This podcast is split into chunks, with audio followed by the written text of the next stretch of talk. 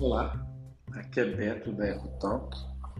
Essa semana nós publicamos um artigo no blog falando sobre a inteligência artificial.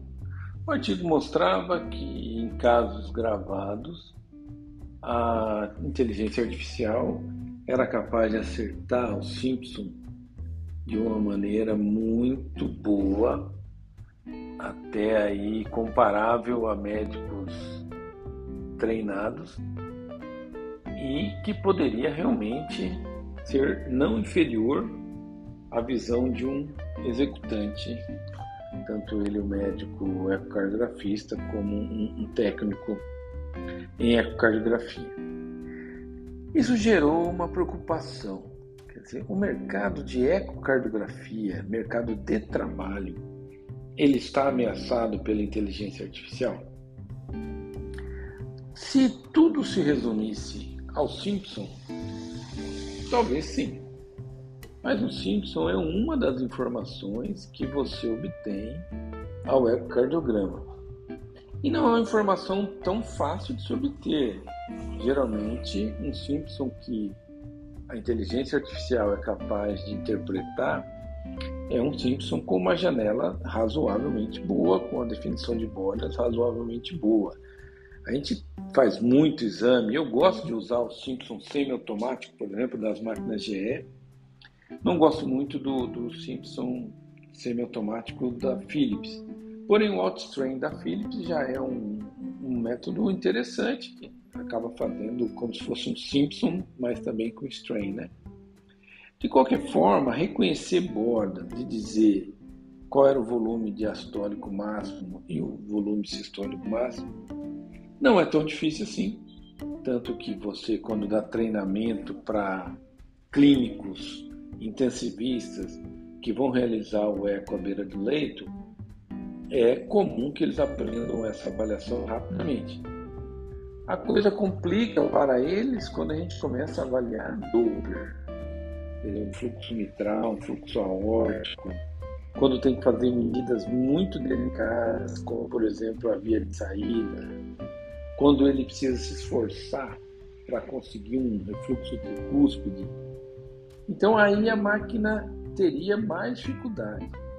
Então, se você pensar no ecocardiograma como método para obter o Simpson, ele está ameaçado. Já existe tecnologia suficiente para dispensar o médico. Mas isso é muito pouco. O ecocardiograma não depende desta medida exclusivamente para sobreviver.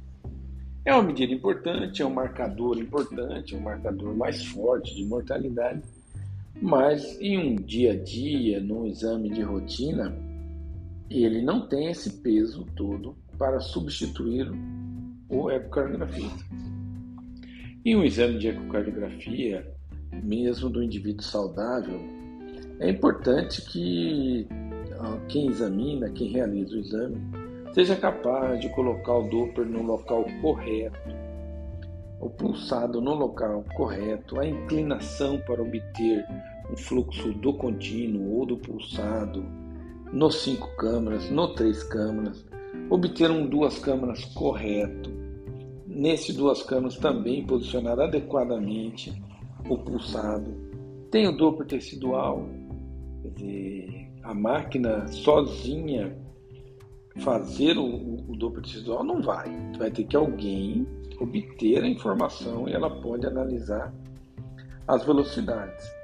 O strain, strain ele pode ser auto-strain, mas sempre precisa de uma correção.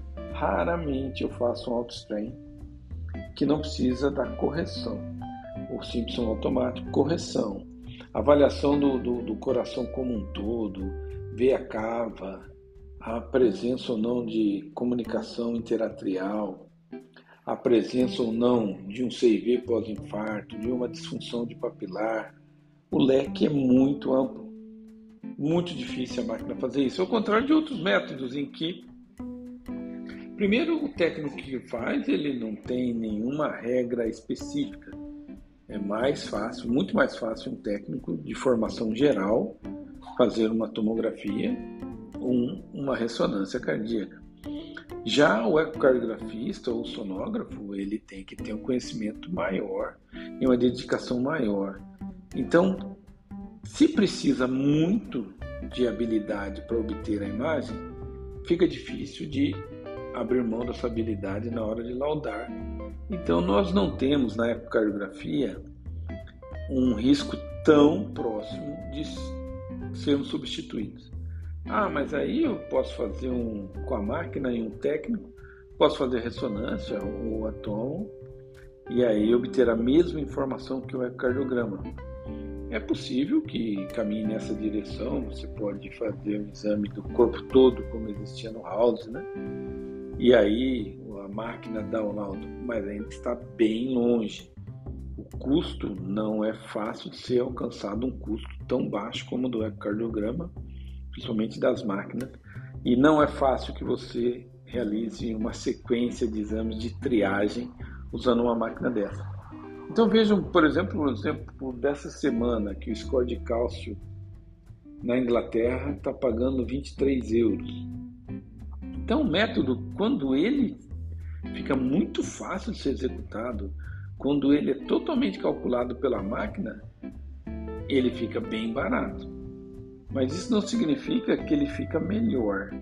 Não quer dizer que ele tenha aumentado sua capacidade de substituir uma outra técnica. Então, o Doppler de carótidas, que seria o maior concorrente, ele não passa por esse aprendizado e facilitação que o score de cálcio passou e que jogou o preço lá embaixo. Realmente, hoje, o exame score de cálcio, acho que nem a empresa tem interesse mais em fazer, de tão baixo custo que ficou. Então, a ecocardiografia ainda tem essa vantagem para o examinador. Ainda tem a dependência de uma boa mão, de uma capacidade de realizar as medidas e as interpretações. Não é apenas uma questão de volume diastólico e volume sistólico. Um abraço.